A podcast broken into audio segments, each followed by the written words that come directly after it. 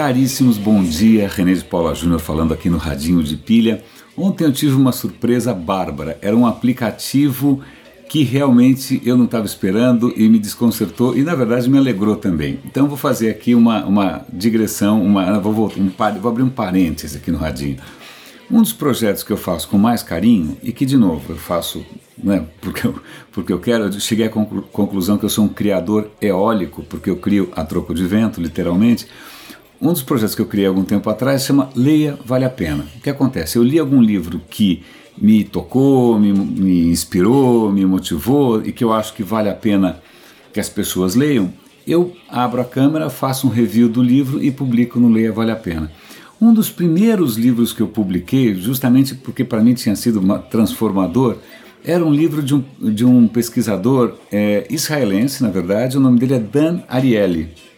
Aliás, acabei de descobrir como falava o nome dele, eu não sabia se era Riley, eu não sabia, é Dan Ariely, ponto final.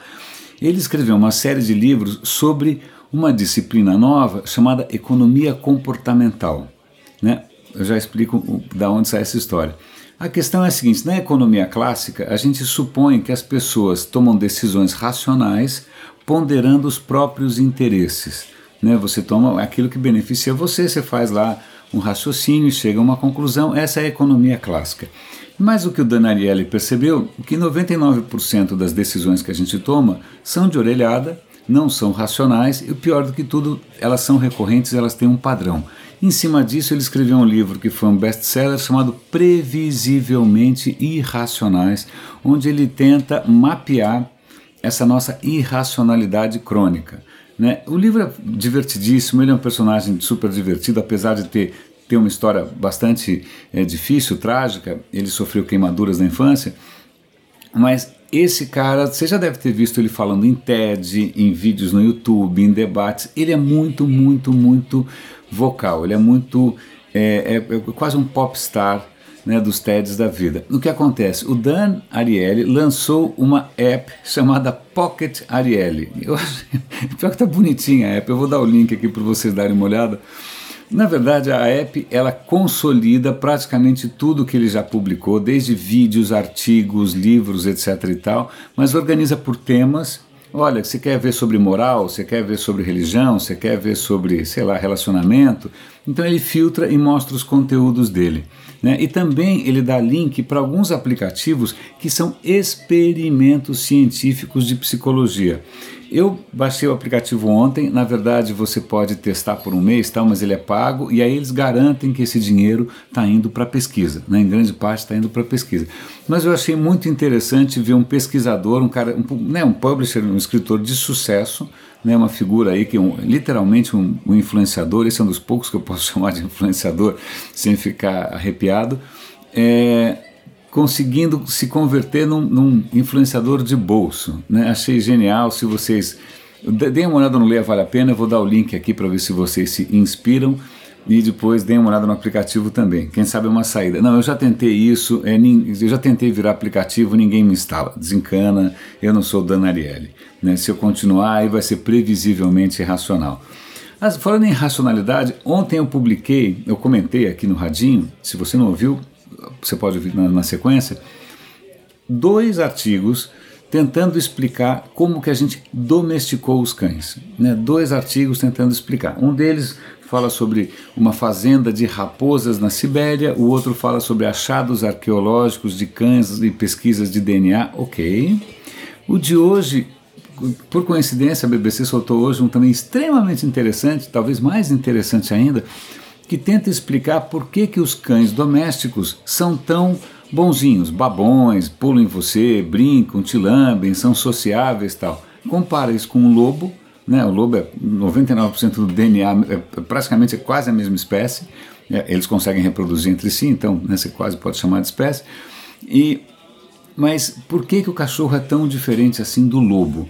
E aí, eu não sei se todo mundo vai gostar dessa hipótese, mas é o seguinte: nos seres humanos existe uma síndrome, é uma síndrome genética chamada de William Buren. Eu não sei se eu estou pronunciando certo, pode ser Boyhan, eu não sei. Tá? Não sei de onde vem o nome, mas tudo bem.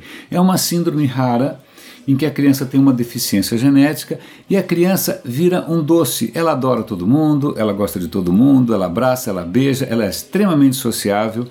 É, ao mesmo tempo, ela tem o desenvolvimento um pouco mais lento, tá? E ela também tem algumas dificuldades cognitivas. Quando você compara o cão com o lobo, é uma história muito parecida. O cão, é, de uma hora para outra, começa a gostar de todo mundo. Ele tem sim o desenvolvimento mais lento que um lobo. Um lobo amadurece muito mais rápido, o cachorro continua meio crianção para o resto da vida. E o, comparando com lobos, o cão também tem algumas peculiaridades cognitivas. Tudo isso lembrando essa síndrome humana chamada William Buren. Isso teria a ver com dois genes, dois. Então, isso é muito interessante. Talvez os primeiros lobos que tenham se aproximado da gente e que deram origem a né, todos os cães que a gente conhece no planeta sejam portadores de uma deficiência genética muito parecida com essa deficiência humana. Os pesquisadores não têm ainda uma conclusão 100% sólida, mas é uma pista. Eu vou dar o link aqui para vocês darem uma olhada.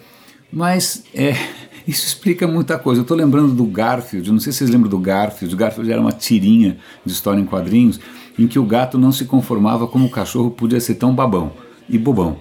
Né? Então o Garfield eu tenho certeza que ele ia adorar essa história. Acho que a última coisa que eu quero comentar hoje com vocês tem a ver com. É, não, são duas coisas na verdade, é, infelizmente duas coisas. Uma delas é sobre despoluição dos oceanos. É um artigo que saiu no Estadão em que ele dá alguns números que eu não tinha ideia. Vocês têm ideia de quanto por cento da população, qual a porcentagem da população brasileira que vive na costa? Eu sei lá quanto eu chutaria. 85% da população brasileira se distribui ao longo da costa. Eu não sei como é que a, placa não levanta, assim, não sei como é que não desequilibra, porque está todo mundo na beira do mar. A questão é a seguinte: sem, é, metade da, da população brasileira não tem acesso a esgoto. Dos que têm acesso a esgoto, só 40% é tratado. Então você imagina o impacto que isso tem nos oceanos de praticamente 85% de 200 milhões, vai, uma batelada, 170 milhões de pessoas despejando é, dejetos nos oceanos. Então eu não tinha ideia, a questão ficou para mim muito mais clara. Dei uma lida porque ele está tentando demonstrar que existem. É, é lógico, você tentar resolver isso de uma vez agora é, o desleixo é tão antigo e tão prolongado e tão profundo que para corrigir isso agora seriam centenas de bilhões de reais e a gente não tem esse dinheiro, ponto. Né? Mas ou a gente começa a planejar melhor a ocupação né, do solo, a ocupação da costa, ou realmente a gente começa a impactar de uma maneira severa. Eu vou pensar duas vezes antes de entrar no mar por aqui. Eu já não sou muito amigo de praias lotadas. Depois dessa, é realmente eu vou deixar para lá. E aí, só para a gente dar um toque aqui, tech, faz, não, é o seguinte, eu, eu sempre é, tiro sarro de quem propõe alguma coisa com QR Code, porque QR Code foi uma febre e ainda tem entusiastas por aí. Então, o QR Code nunca cumpriu a promessa, ele sempre foi um mico, você tinha que instalar um aplicativo e tal. Mas a, a revista Wired chamou a atenção que o, o QR Code está voltando de uma maneira sutil. Por exemplo, no Messenger, se você quiser lá dar o seu contato para alguém, tem a sua fotinho com os pontinhos em volta, aquilo é um QR Code. Quando você quer usar o WhatsApp no browser, como é que você autentica o seu WhatsApp com o browser?